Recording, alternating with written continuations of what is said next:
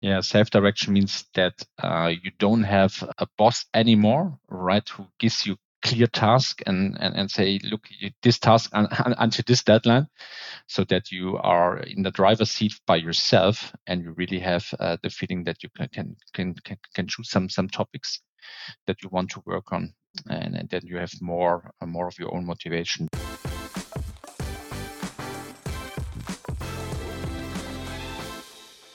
Das ist der HSG Student Podcast. Mein Name ist Olli und zusammen gehen wir auf die Suche nach spannenden Geschichten und Persönlichkeiten von der HSG.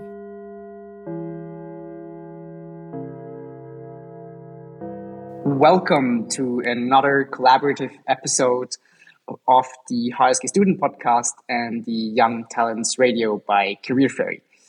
Today, we would like to talk about recruiting. I think this is a topic many students, at least in my experience, uh, are bothering about quite a lot, especially when they're looking for their first job or they when they when they transition from an internship to a, a fixed position. And the reason maybe is because in our multi-option society, there are so many options, obviously, and we all want to make the right choice. So uh, recruiting somehow becomes relevant for the employers as well as for the employees. And this is what we're going to be talking today about. My name is Oliver. I am hosting the HSG Student Podcast, which is uh, a podcast that from HSG to from the University of St. Gallen to create and document and talk about compelling stories from around and with the students um, and people that are connected at University of St. Gallen. And right next to me, not physically but digitally, is Gary from the Young Talents Radio. Gary, this is your moment for introduction. What's up, everybody? My name is Gary. I am doing this uh, collaborative episode here with Ollie on behalf of Career Fairy. So, if you don't know Career Fairy, uh, it's a live streaming platform that matches employers. Uh, we have, for example, LinkedIn, the World Bank, and many international employers. So, uh, if you're interested in getting an internship or graduate program or junior position, you can visit careerfairy.io. The link is somewhere in the description. And uh, yeah, very excited to be here today. It's the second collaborative episode that we do uh, with the HSG Student Podcast. So thank you for listening. And obviously, we're not the only ones who are going to be participating in this podcast. We brought today with us a recruiting expert. His name is Gerd Winandi Martin. I hope I pronounce it correctly. He is the leader or leading the career corporate and corporate services at the University of St. Gallen. That is basically consulting students uh, with respect to their career ambitions and goals and connects companies and organizations to the students at the University of St. Gallen.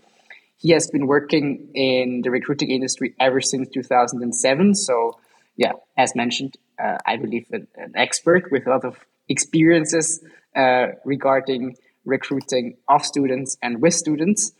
And with that, hi Gerd, thank you so much for taking your time to then be with us and being with us today.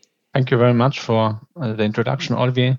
Also nice to meet you, Gary, here uh, in the podcast. I'm looking forward to talk to you about uh, the recruiting process. My name is Gerd. As you mentioned, I'm the head of the Career and Corporate Services here at the University of St. Gallen. Maybe a short introduction to CSC for those students don't know us, um, we are the first point of contact for all related questions for the students at the University of St. Gallen. So, uh, for example, if they do want to have a counseling session regarding their um, their CV or to prepare an interview or a video interview, they can come to us and schedule an appointment. And on the other side, uh, we have um, direct touch points with the corporate partners. So, for example, we're organizing big recruiting events like the HSG Talents or now upcoming the HSG Banking and Career Day. So, I'm really looking forward uh, to discuss with you the very important topic of the recruitment process for our students. And maybe Gerd, before we jump deeper into what the CSC is doing and, and you know all your observations about current trends and best practices, let's maybe also talk a bit about you. We noticed that, as mentioned, you have been working, I think, ever since in recruiting, and this really opens up the question to me: Why are you so passionate about you know coaching, recruiting, employer branding, all topics that you're mentioning in your LinkedIn biography? Um, were there any you know immersive experience that you made during your studies? I think you studied psychology and, and economics. Um, you know when you were when you were younger. Um, you know what, what, what's what's the root of, of, your interest in these yeah topics? that's a very very good question it, it, it, really has something to belong with my history and with myself uh, because after graduation i studied at the university of constance uh, public administration public policy and as you mentioned uh, before uh, i also had uh, different options right and i got lost in, in these different options. And, and therefore I thought it, it would be very helpful or it, it had been for me if I would have a counselor uh, um, helping me. And this was the time I, I just f- thought about, yes, the recruitment process getting uh, very exciting and interesting to me. Uh, so I started my career at a small startup uh, in Germany, um, where uh, I gained a lot of experience when it comes to recruitment process, hiring process, and afterwards I changed uh, my location to Zurich. Uh, there I worked five years at a personal agency, and there also I get uh, to see a lot of CVs per day. I did a lot of interviews, and uh, I loved that. And so I'm really passionate about uh, recruitment.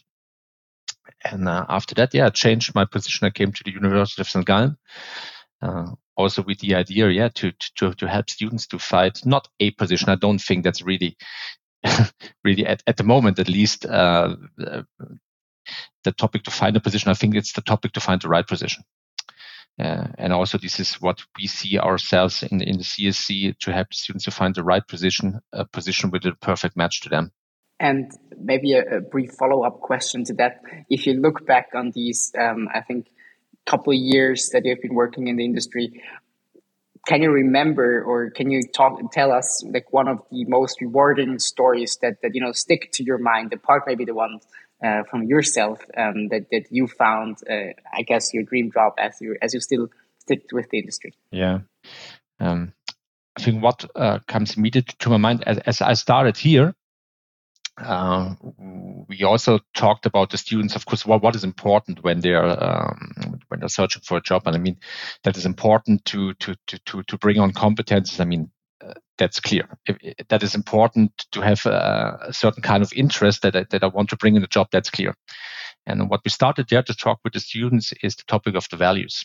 Uh, because and I'm not talking only about an internship. I mean, when they're starting for an, for a trainee or for a full-time position, I think that the value fit is at least that important as uh, the competences and the interests. And, and, and there I really see a shift over the years. I mean, when, when I started, we have a tool called Career Profiler. And the Career Profiler, when you're talking about values, there are two items called achievement and power, right? And uh, 2012, these values was uh, the values which are were most important uh, to our students. And now over the years, we really see a change. Now these are two items that are least important at the moment, right? So what are the values that are most important now are, are, are stimulation and self-direction.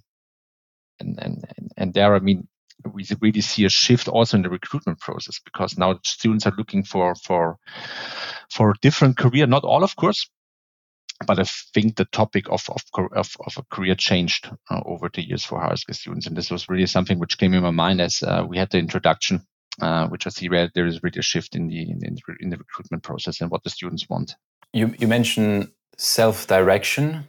What, what, what, does it yeah, mean? Yeah, self direction means that uh, you don't have uh, a boss anymore, right? Who gives you clear task and, and, and say, look, this task until this deadline so that you are in the driver's seat by yourself and you really have uh, the feeling that you can, can, can, can choose some, some topics that you want to work on.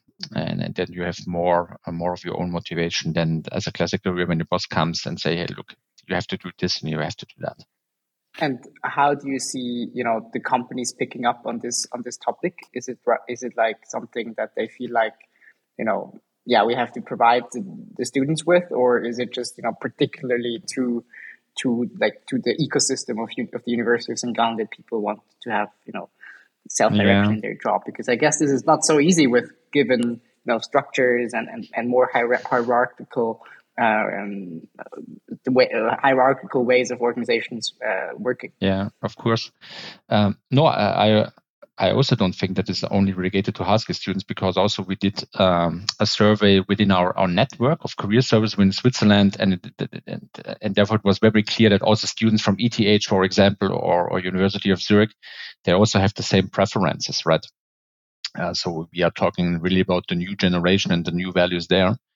And I think, yeah, the corporates uh, at the moment, at the moment for me, they, they, they are just checking different direction. They're trying trying out because uh, they notice that maybe the the classical career path. Now I'm talking about bigger corporates like um, is is not a good fit for for for all students anymore, right? I don't tell about that every student is, is changing now, but for example, we were to uh, to, to a bigger corporate and they was telling us, look, as an example, uh, there was one student from from your university and and and, and we really get in trouble, and they mean in, trouble because he said them, look, um, I'm very interested in your company, but I only want to work sixty percent because besides I have my own startup and I will not leave my own startup but I'm interested to join your uh, company for this traineeship, right? And then they had a conflict because their traineeship was designed for 100% if you want to work there, right? And with the classical career path and the classical fringe benefits. And the students also told them, look, I'm not interested in these fringe benefits. And now they're seeing this is only example how, how, how things are changing and that the students want something different. And at the moment they're they're just like struggling a little bit and don't know what the students want to accept so i think this is really a change now when we're talking about about c- career right? And um, not foreseeing where this is going on. I also don't have the answer for that.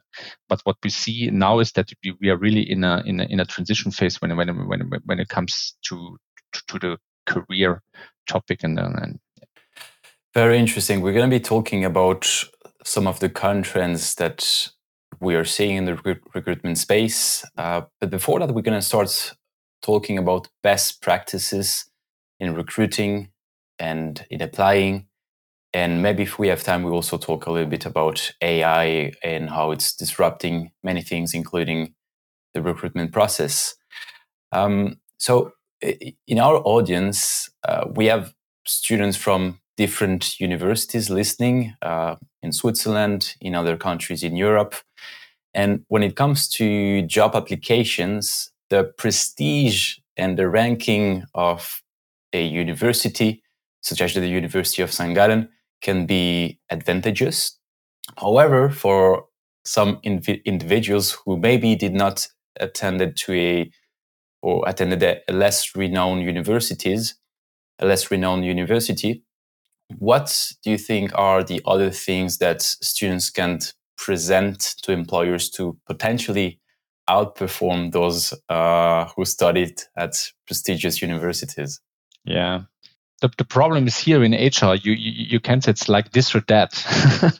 you, you have to say it it depends a little bit, uh, right? And uh, of, of of course, I see your question, but of course, it depends if you want to join a bigger company, a big corporate, for example, a very renowned uh, uh, company, or you want to join a startup, for example, because there maybe different things are very important for for for for the corporate. But talking in general, I think also for for uh, for some industries, still um, the grades are very important. For example, not to all. We are seeing that they're getting less important over the years. Also, this is something, Olivier, what I mentioned before, what I see over the 10 years is, is, is, is uh, changing. And I think that's good. But for some industries, the grades are still important. But for me, much more important than the grades, to be honest, is your, is your work experience, right? So what, what you did in, in, in, in, in the past because this is very important, of course, for the companies to see that you uh, have some kind of, of work related experience, right? And they are not talking only about the classical internship. So what our corporates are also telling us, look, when you're doing something extracurricular, like you're president um, of a student club, for example, at HSG, or you're doing something in your free time for your for your sports clubs, for uh, for example. So they also consider this as a work experience because they know, I mean, when you're just in the middle of your bachelor, for example, you can't have two to three years work experience. That's not possible, right? So of course, at the different stage you are, they consider this um, as work experience. Also from then, very important, of course, is um, IT skills. More and more programming, li- uh, right? And they, they, they, here they are telling us, look, you, you, of course, you don't have to be the perfect uh, t- t- type of, of human being who is a perfect programming uh, expert, for example. but they see it as important that you understand the process behind. So I think students who can show that they have that they did something in the in the past within the university, for example, when it comes to coding or programming, I think this is uh, uh, very helpful for the students. So I think this three um, topics is work experience, uh, IT skills, and grades uh, are very important for the students when they want to to join a corporate.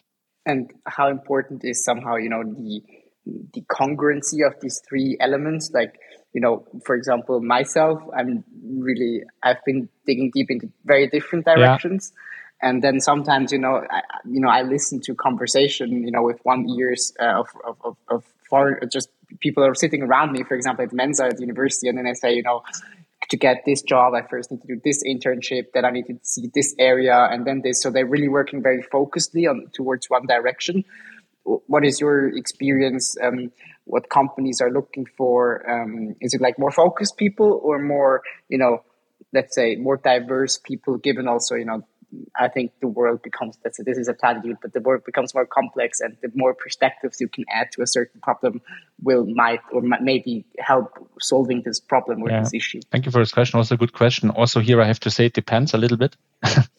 um, I think that. Uh, also also there becoming a diversity, uh, a, a broader view is very important for the corporates. But of course, you still have some business fields like call it for a house students, like investment banking, for example. There, if if you take my advice, it's it's it's still um, not the baddest idea to be very focused, right? To, to to do an internship and to gain work experience, because for them it's very important, right? Um, for others, like like when we're talking about more um, different industries, different business fields. Uh, there, I think they're maybe looking for for people who have a, a, a broader view, broad experience in different fields, because this is exactly what they're looking for, right? So, um, th- therefore, it's really my advice to to, to have a closer closer look. Also, uh, first of all, to um, uh, the job ad, what they want to, and also for me, it's very important if you do have uh, the idea of, of, of starting your career in, in, in X or Y. It's also very good uh, to have a closer look on LinkedIn, for example, people who started their career in this business field and have a closer look at their biography, right? What they did in the past, not to, to say, look, you have to do the, the same, but also to get a first impression about this business field. Because what I recognize uh, over the years when students are, are, are coming to our career counselings, sometimes we have the feeling they are not very well prepared, not in terms of uh, the application thing or something like that, that they really have a clear idea and a clear focus of what it means to work in this business field, right? And therefore I think it's very important also to to prepare the the, the technical part means that you have a good motivation letter, you, your, your CV is well structured, everything's fine, right? But also have a made your mind about why do I want to uh, to start in this business field? Because uh, at latest this will be the first question in your interview is that hey why did you apply to us and why do you want to start in in this business field? Because they they they know of course from the corporates that the students they have different possibilities and my problem as a recruiter is when I'm hiring a student, uh, I don't know exactly why the student is interested in this business field. Right? When when you have more experienced guys working for, for example, 10 years in in accounting and you want to change the job, I mean it's pretty clear. But when you're applying for an internship, I immediately know that you have different possibilities. So I'm very interested uh, in your motivation for me as a corporate and and for for the business field. So I think that is also very important to prepare for yourself and made up your mind why you're interested in, in the business field. And therefore, for example, our alumni network is very very strong at our university, and and, and that's pretty good.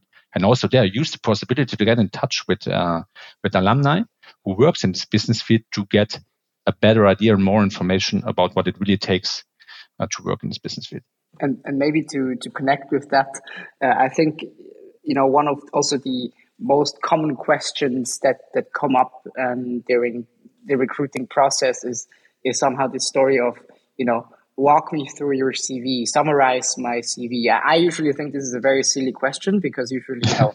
The, sum, the CV is already a summary of your life. so if you want to be walked through, then just have a look at the CV. But I guess also, you know, in this kind of you know, why did you apply for this job questions? I think, you know, there, there are very standardized answers to that because, you know, you, the reason, the, what you should say is like, because I really, I love the industry because of ABC, but is there any advice you have to students, you know, to really stick out? Um, this would be my the first part of my question. The second part of my question is, I think, particularly also for internships, sometimes you just apply because you're curious about the industry and how you know how important is it to stay authentic in this sense? Because you know curiosity might uh, be minor minor to someone who says you know I really want to dive into it. Um, and how what you would what would you advise yeah. uh, these kinds of people? So two two two two sub questions yeah. basically in, in one question. The first thing you mentioned is uh, the, the, the question maybe introduce yourself right? Or walk me walk me through your cv or, or whatever that, that uh, the question is defined. I think therefore what I what my advice is to take out three three points that is your, your USP, right? And for some students, maybe it, it's it, uh, it is what they are, the, the grades. For others, is uh, extracurricular activities. For others, international experience. But I, what I would not do is to tell the whole story again, because as you said, it, they they can read your CV, right? This question is meant to see where where the students is setting their focus on, right, in in in their CV. So up to three points and just tell more about three points. This could also something be about your your, your motivation. We had last time there was there was a student there, and he, he was he was uh, very very good in uh, track and field, right? And he was doing this all the time, so he he, he didn't have time for for extracurricular or, or for getting more work experience. And also we defined there uh, to say, hey, look, he should describe himself, his motivation getting out of the sports activity when he wants to um, to walk the corporate through his CV. And that that that was really impressive because he has no work related uh, experience, but the self introduction was, was was very good because he came up with personal points and then uh, make a combination to the job. So I think this was very impressive, right? So again, don't tell the whole story. They can read it. Just focus on two to three points. And I think the other um, things, can you uh, again repeat the question, please? oh, yeah, sure. So I think you know, particularly also for internships, yeah. you sometimes just apply because yeah. you're curious. You want to you want to get a get a sense of the industry. But you know, on the other hand, you mentioned before, it's really important to show your interest yeah. and you know why do you want to go into this field. And I could imagine you know just showing authentically that you're just curious might be minor when you want to get a job compared to someone who just who says I really want this job uh, because I love the industry. And how would you deal with yeah. this kind of situation? Because obviously, someone who is just inter- curious can also pretend to be very, very, very fascinated about the industry. But in the long term, this might be uh, not the right strategy. Exactly. For uh, but, but in my mind, there is a reason why he's curious, right? So then write the reason why you're curious. Maybe you you you, you um, it could be different. Maybe, maybe you joined a workshop with a corporate and they talked about M&A, for example, and afterwards you were very curious to, to work in M&A and to, to, get more experience. That would be a perfect, reasonable uh, first introduction for your motivation letter, for example, why you want to, uh, to join this, this, this business field. Uh, or you um, did a great uh, lecture within this business field and it really inspires you maybe. Or uh, you have a talk with an alumni uh, for example. So i think their curiosity it's, it's good and it's fine it's, it's basic but i think you also should mention the reason uh, why you're curious about the business field. So you also mentioned uh, now cover letters, and I have some also more questions regarding cover letters and the process before the interview um, uh, and the best practices around there. So what I learned is, you know, a good cover letter is really this why me structure, why you structure, why the company, and why us structure. Uh, but you know the problem is every every somehow every motivation letter somehow looks the same, right? So basically, I mean, they they're, they're pretty equal. And what is your advice? Do you have advice? Do you think you know one should deviate from this structure, or this is just you know the, the cover letter is just a thing you need to do beforehand but then i really ask myself what is the value of the yeah. cover letter right? If any anyways every every yeah. cover letter looks the same. That that's a very good question. I can only tell from my experience as a, as a recruiter and we, we did it there right? So uh, you have different steps in the recruiting process and normally you do a first selection right? And this first selection is done by the cv yeah let, let, let, let's take a job and say you have a 80 to 100 application, which is pretty normal for a regular internship within a big corporate. And uh, they have to do a pre-selection, right? Because they can't interview 80 people. So from this first pre-selection, they made 40, for example, right? They, they, they, they cut it down until 40. Uh, and within this 40, they are now looking for the full application documents, right? The full application documents means maybe you have some work certificates. Um, you, you, have the reference from the university with the grades, etc. So they have a, a, closer look at that. And now it comes um, that the motivation letter, as the corporates are telling me, is very important for them because the reason I, I mentioned before, the recruiter, when it comes to hiring a student for an internship and for a trainee, they doesn't know exactly why they're motivated to start their career in this position. So I think for me, the perfect place is in the, within the motivation letter to tell the uh, recruiters more about why you're really interested in the business field. So the structure you mentioned before, for me, it's very good. But again, what I see like first sentences is like um, sentence like I saw saw your job ad at the career platform of the University of St. Gallen, and I like your um, company because you're an international company. I mean, come on. uh, the students will take this and send it to 40 other companies as well. So this is not very authentic, right? And this is not very individual. So what is very important that the recruiter has the feeling, yes, you are writing the motivation letter to him, very individual and very authentic. And therefore, of course, uh, you have to redo the motivation letter for every job. This is also something we see when, when our students, they are just changing the address above, right? And, and taking the same motivation letter. And uh, don't underestimate the recruiters on the other side. They are pros, right? They are doing the whole day reading CVs and motivation letter.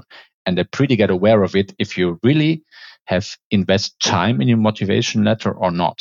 And of course, it, I mean, it's called motivation letter. So the first impression is how motivated are you and how many time you spend in writing your motivation letter. So don't, don't underestimate it. But when we're talking about trends, we see that for some companies, the motivation letter is getting less important.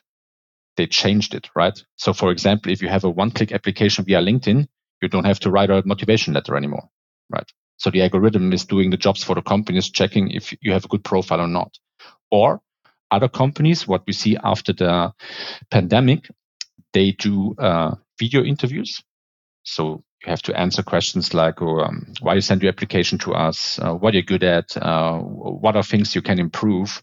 And more or less, this is the same questions you answer normally in the motivation letter you're now doing via, via video, right? So maybe there is a change, yes. But I think when I uh, have a closer look at the job ads that are placed on our platform, and when I'm talking to our corporates, I think eight until 80% there is still the regular process of writing a motivation letter. And 20% of the companies, they do have an alternative process where you don't need your cover letter anymore. But I think when I'm looking forward in the future, I will think this will getting more and more that you don't need the motivation letter anymore.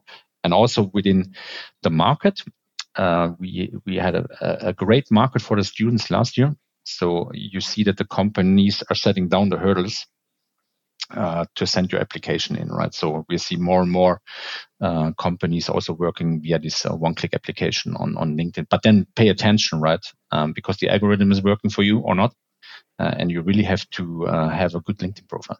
So what are those algorithms looking for? Do you know that? Is there? I guess it's a very good mystery uh, that is hidden by LinkedIn, but maybe you have some some hints insights that you know all the different yeah all your recruiter friends, uh, so to say, uh, have I, um, found out. Yeah, I do. I do have a friend. Um, he's a headhunter, and uh, all the, the the the bigger companies and the recruiters they do have a different access to LinkedIn, right? So they pay money to LinkedIn and then they do have a different access and they can make much better search than we can do with this normal uh, access to LinkedIn. So, for example, then they are looking for uh, competencies you mentioned in your profiles, right?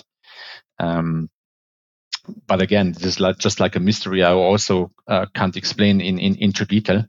Uh, I, w- I would love I can do, but this is just like a mystery from LinkedIn. But uh, what what what we really see that that that that students have profiles they are half ready, like, and I wouldn't do that. I mean, if I'm present on LinkedIn, then I will present myself in the best possible way. It's, mean, it's the same. You wouldn't send a half ready CV to a company, right?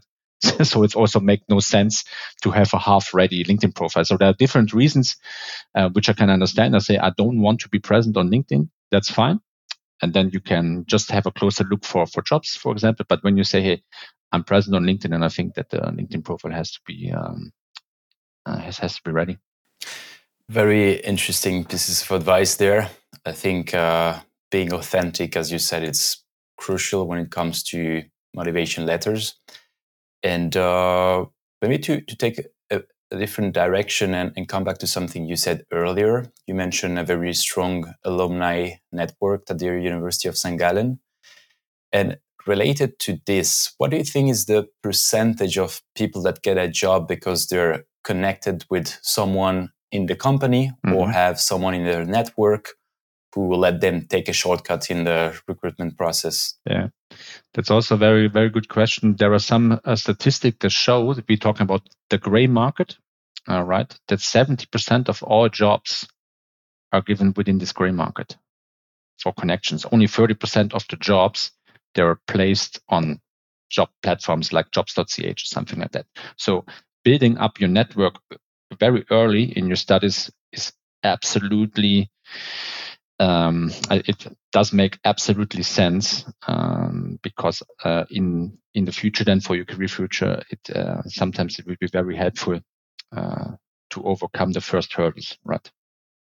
When I'm talking, uh, you you remember before the different steps in the recruiting process. So you have 100 CVs doing the pre-selection. Of course, if you do know somebody within the company, says, "Hey, look, have a closer look at this application because I know him." Uh, this is he, he is very good. Then of course you are not one out of 100 so you're you, you you're different. So building up that network is crucial. I think it makes sense uh, i mean and, and, there's there are a lot of ways right to get in touch with if you don't know somebody at the company you can participate to career fairs and get to know recruiters. Um, there are many ways that you can you know get in touch with those people what would you say would be a good approach if you notice in LinkedIn that, for example, somebody from the HSG or from the university where you studied actually works in the company? How do you approach that person uh, in a in a gentle and maybe smart way to get a, recommendation? What do you think is a good approach there? Yeah. Um, I wouldn't ask for a recommendation at first. I wouldn't ask for a, for a coffee break, right? I would ask, hey, look, um, I see now, let's take, for example, I don't know, you, you work at UBS uh, in a position I also um, very interested in. And I'm really interested in how you made it so far. So I'm really interested in how was the recruitment process, for example, how is the working culture there? What do you think you can bring on from your studies and from your university? At the other hand, also what is very challenging. And so that therefore you give this guy um, or this girl the um, expert role just to gain more info, in, in, in, in, information. And afterwards, of course, when you, when, when, when you talk with somebody at the end, you can ask, Hey, if it's okay, if you, if you, if you can give me a recommendation or, or that you, uh, uh, set me, uh, in contact with somebody within your company, but I wouldn't, I, I wouldn't do it at first hand, right? Only, only at the end, because when, when, when you at first hand would ask for a recommendation, Mm, I mean, I, I don't know you exactly. Who are you? What is your motivation for that? So normally I wouldn't do it. But when you ask me to give you some information about the recruitment process, I'm fine with that, right? Makes sense. So rather speak with the person uh, as an advisor. I mean, asking for advice and uh, exactly. and inputs on his experience, and then let him decide if he thinks he wants to give you a hand and, and connect you. Exactly. Makes a lot of sense. Yeah.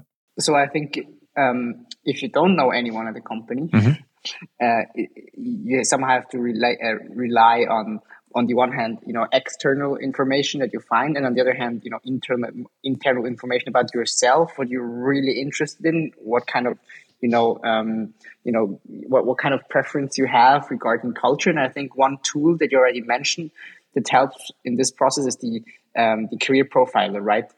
And um, as far as I understood it, you, you developed that in the in the career corporate services couple um, couple years ago, and I'd be really interested in hearing uh, you know, first of all, you know, is it only available to HSG students?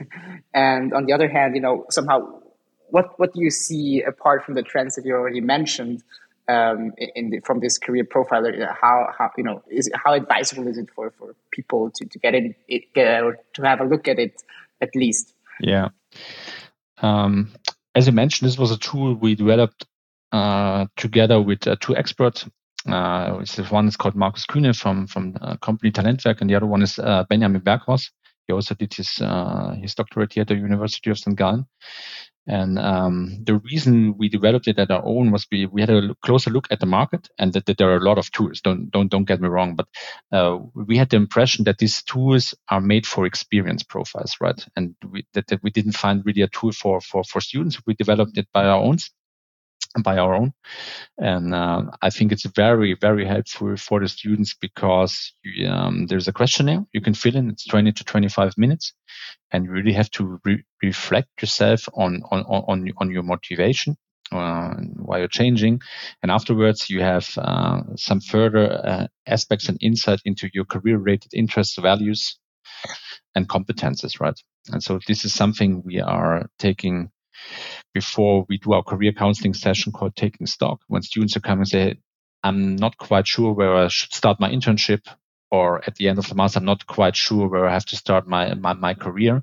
And with this insight we try to work out together with the students uh, where it could make sense to start their, their, their, their career or not. And one thing that changed really over the years like i told you before is is the values I, I, think yes, of course, achievement and power for some students is still important, and of course, there are some industries like I told you before, investment banking, for example, strategy consulting. They're still looking for people who have these values, but um, I think there is a shift more and more.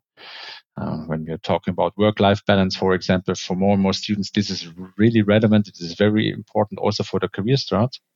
Um, and I think therefore, uh, with the career profiler, uh, we give it's really the chance for, for, for the students to reflect on themselves. Because again, for me, the most important thing more than anything else is that you really find a job which is a match to you, right? A match to you, um, not only from, from the competence side. I mean, that's more or less clear. Uh, but I really think that you really uh, reflecting on yourself. What do I want to work for a company? Where is the working, how is the working culture there, for example? Um, how is how is my boss is also very very important.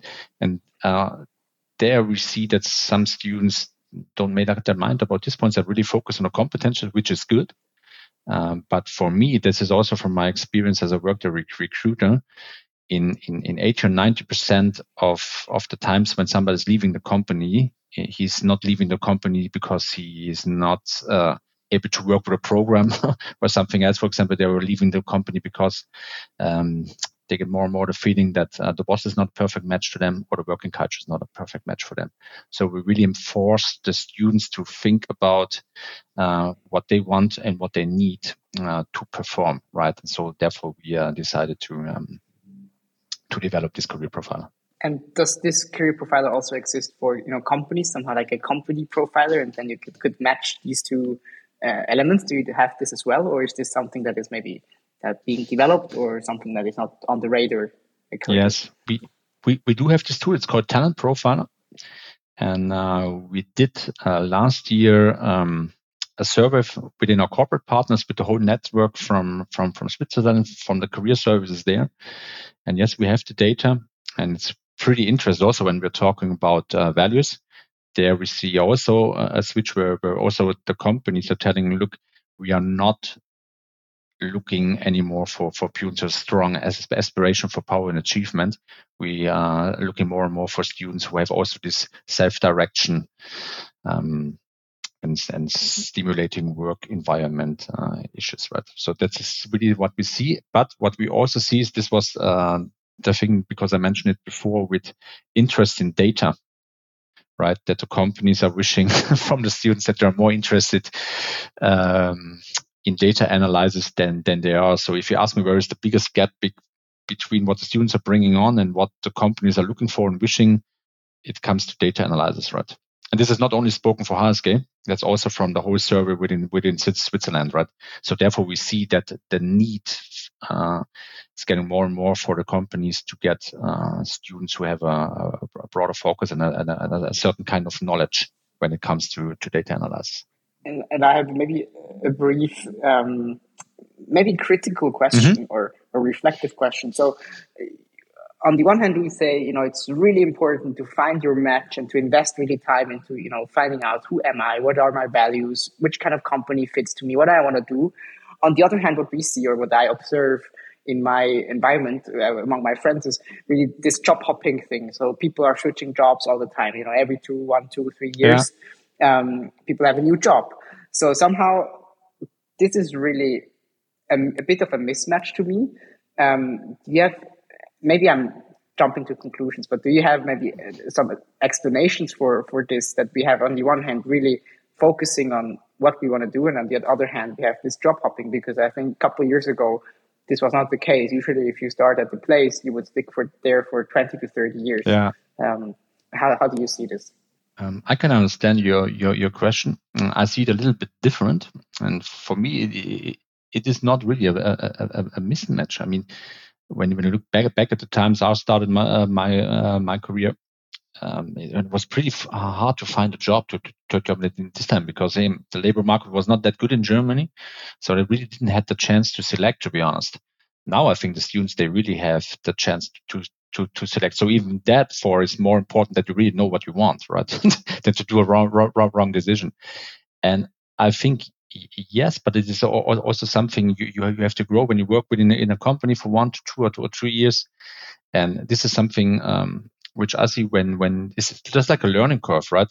You're within the company, um, you are you you love to work within these companies, but you see that uh, maybe your tasks are not changing anymore. Um, or you, you you do have a working environment that is changing because a lot of companies they are restructuring uh, at the moment, for for example, and then you you go to another, to another corporate and learn some, some, something more. So to be honest, now in CVs only when we do our uh, also when we do our experienced uh, counseling, this is more and more regular that you are within a company two to three to five years and then and then you change. And I, I don't think that this is wrong, to be honest it's just like a, a, different culture, as I mentioned it. I mean, when I look into generation from my father, for example, he also worked 20 uh, years within a company, and that was fine, and that's totally fine. And also now, I'm also working 10 years now at HSG because I love to work at HSG, for example. That's fine, but but I didn't think it's wrong uh, that you leave uh, uh, uh, after one to two to three years. Of course, when you're doing this all the time, don't get me wrong, right? When you're doing t- 10 years and you have 10, 10 uh, different employers, of course they will ask you, look, what, what, what, what, what should we do that you, that you stay longer than, than one year, of course, but to, to, to a certain kind of level to changing the, the jobs, even, uh, or, or, even more when you start your, your, your career and you really just like to, to try to find out what is a good fit for you. For me, that is not bad. And I, I also don't think, or when, when it comes to discussion with our corporates, I also don't think for them that this is this is really a problem. And also, we have students there then telling us, "Oh, look, I did an internship, but ah, to be honest, it uh, it wasn't a good match." Hey, that's fine. You know, that's fine. Also, this also come out. You you, you did it, and, and and you worked there for three to uh, two to three months, and and you found out that is that is not good for you. Hey, good, much better than you you're starting an entry position or trainee, and you find it out uh, right then, right? So uh, again, I, I, I don't think that this is really a problem. Makes a lot of sense, and uh, maybe for students listening, because I, I remember uh, three years I was I was still a, three years ago I was still a student, and I had this feeling of I need to find the right thing straight after my studies, and now in retrospective I realized that we need to give ourselves more time to actually test and try different things to actually discover what we learn because there is a big difference between uh, theory and practice. So i think what you what you said makes a lot of sense right? It's it's fine to test different things. You also mentioned several trends right? You mentioned the the need the, the, the, the increasing need of knowledge about data you also uh, mentioned the intense competition for talent. We see on social media a lot of uh, hashtag war for talent. And uh, we see that companies are, act- uh, are now actively competing to hire students and graduates. are students behaving differently? Are there difference between industries in this shift in power, if we can call it that way? You mean industry when it comes to recruiting, or you mean students who are interested in a different kind of industry? Yeah, I mean more uh, industry, for example, um, students having more choice within the banking industry ah, and maybe okay. a bit less choice within the consulting industry.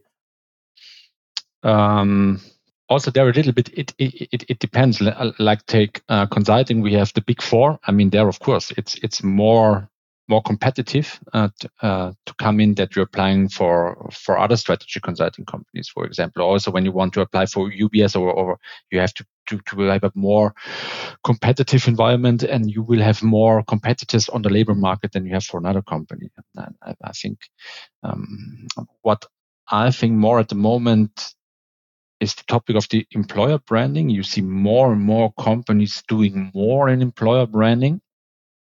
Uh, I think also there is the problem not overdoing as a company or not telling something you are not, right? Because then you attract some kind of profiles. And when these profiles notice after they are within your companies that you told something different than it is within the company, they will leave. So Olivier, again, you, you, you said before they are leaving after one to two, two years. Yes, of, of, of course. There are some companies also outside who are doing a lot of employer branding, uh, giving a lot of fringe benefits, for example, to, um, to take in the right profiles. But when you are not delivering afterwards, when you're within the company, uh, there is a mismatch because for me, employer branding uh, starts within the company, right?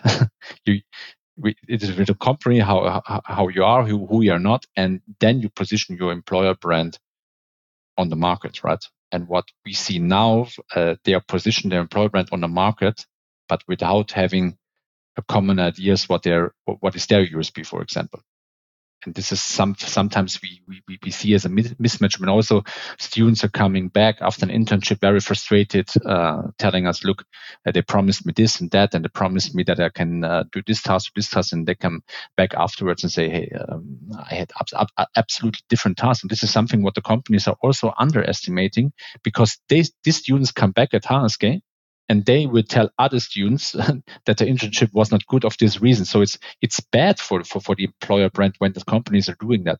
And this is something we are always trying within our conversation within the corporates. Look, I, I, I fully understand they, that they have a need for the best profiles right? And and that they are uh, putting their the, the best possible uh, employer brand on on market, but they also have to be authentic. You know, we, we are talking about that the students have to to be authentic. It's very important, yes. But for me, the companies they also have to do the same.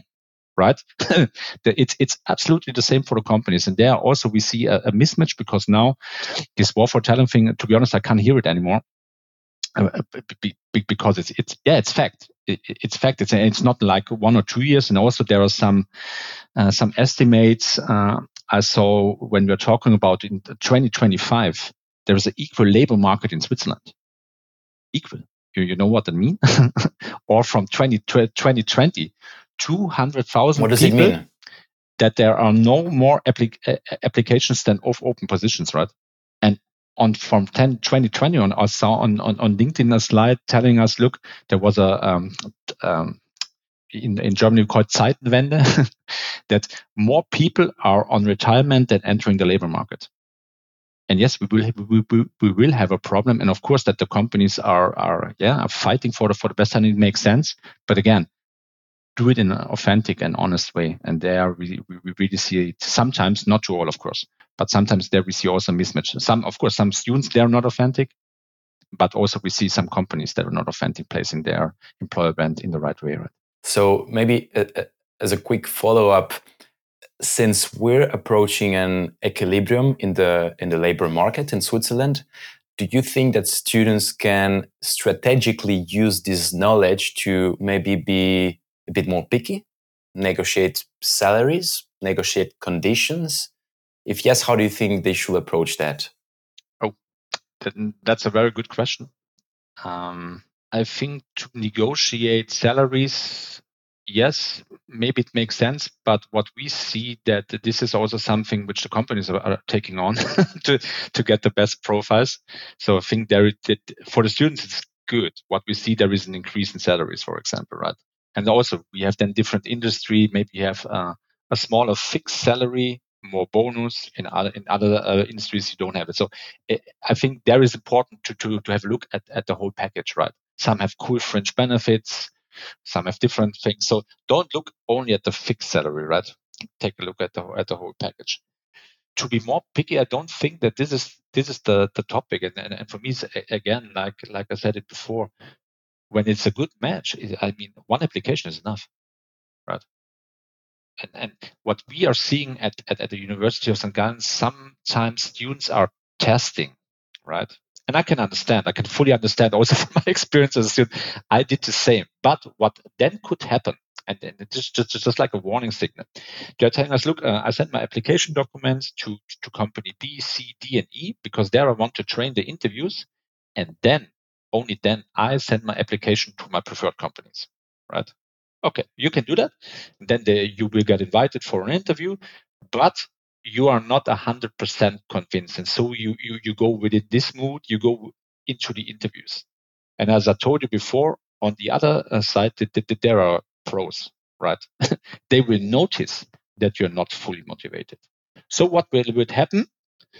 You get, you, you will have a no as answer. First time you will say, oh, it's okay. I didn't want the job.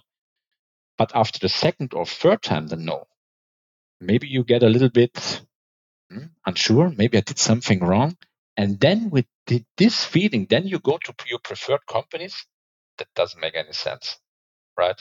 So my advice, don't test, only send your application to these companies you are really looking for and you're really motivated to go for. Otherwise, otherwise it's waste of your time and it's waste of the recruiter's time. And for me, that's not fair and that's not authentic. Thanks a lot, Gerd. There's been a, a lot of valuable inputs today. It's been very it's been very informative, and I'm sure it's going to inspire a lot, a lot, of people. Um, maybe for everybody listening, uh, if you're listening to this on the HSG Student podcast, uh, you might want to check the Young Talent Radio podcast on Spotify. We interviewed a few months ago the CEO of the Networking Institute in Dublin, and he provided a lot of inputs on how to network as a student. And as Gerd said, uh, there is a gray market and building connection and networking is something of great value even when even when you're still at university.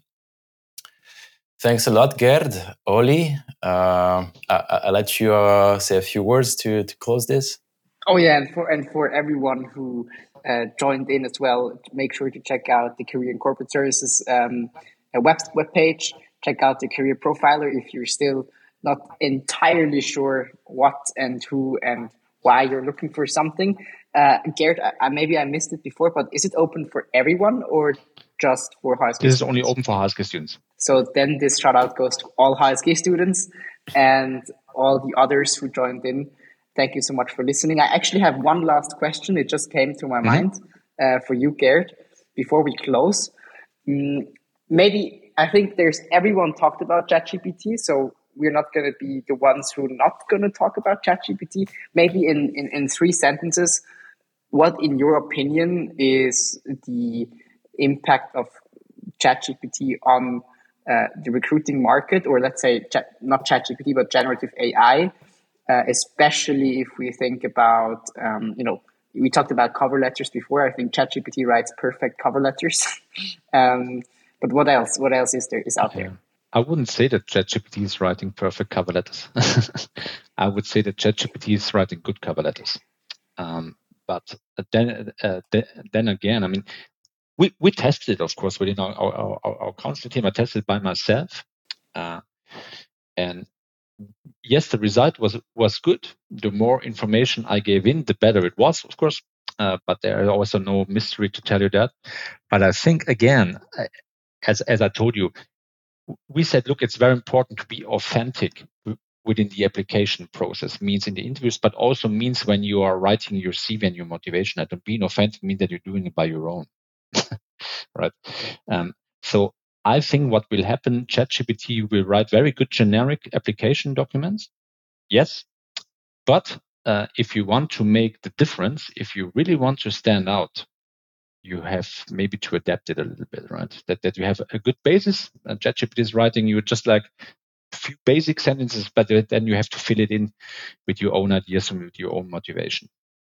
But I think also again, when you're looking on the recruitment markets, a lot of co- companies are, when you're asking them, are you having AI for recruiting process? We say, no, no, no, no, no, no. we, we don't have it, right? Of course, all the biases, but uh, I think some of them are not also not, not telling the truth as sometimes so they use AI. So we have, I have the feeling we have to deal more and more with AI within the uh, recruitment processes. And there again, I don't have the perfect answer for that uh, yet. Uh, we will have a closer look at the career and corporate services. We will also test and learn, and we will talk with companies to get a better feeling of how they use it or not. But up to now, when we are talking about uh, that topic with our corporates, they are all telling us, and this is something which I hear with, with joy, that they say, look, HR is a business which happens between human beings, right? So we don't want to place AI between these processes. So the, all of them are telling us that still a human being is looking at the CV and still a human being is looking at the cover letter. And also from my experience and my feeling, that will not change in the next year. Of course, this is not that I say that these tools will not come up and these tools will not be um, in use. But I think for, for, for, for bigger companies now in the next one, two, three, five years, I don't think that this will be the, the new uh, state of the art to have these AI tools in the recruitment process. Because again, uh, a business between um, you, uh, human beings and a business where you have to have a certain kind of feeling for for profiles, right? And this is something with which which is the job of a recruiter to pick up the most, to put in another words, to put the best profiles for this job right? And the best profile sometimes is a combination of maybe for some the grades are, are more important for working as we told you before. As a recruiter, you have the uh, the task to to in to, to make up a which is the best combination in this profile. And I think at the moment it's very hard for AI to do that because this is a lot of experience you gain as a recruiter within the uh, the daily work when you see a lot of uh, lot of CVs. So no, I don't think so. But maybe you will tell me this podcast in five years and say, "Hey, Gerd, you are talking a lot of bullshit." I don't know, uh, but my feeling is telling me, no, not at the moment. That was, I think, a great statement for the end.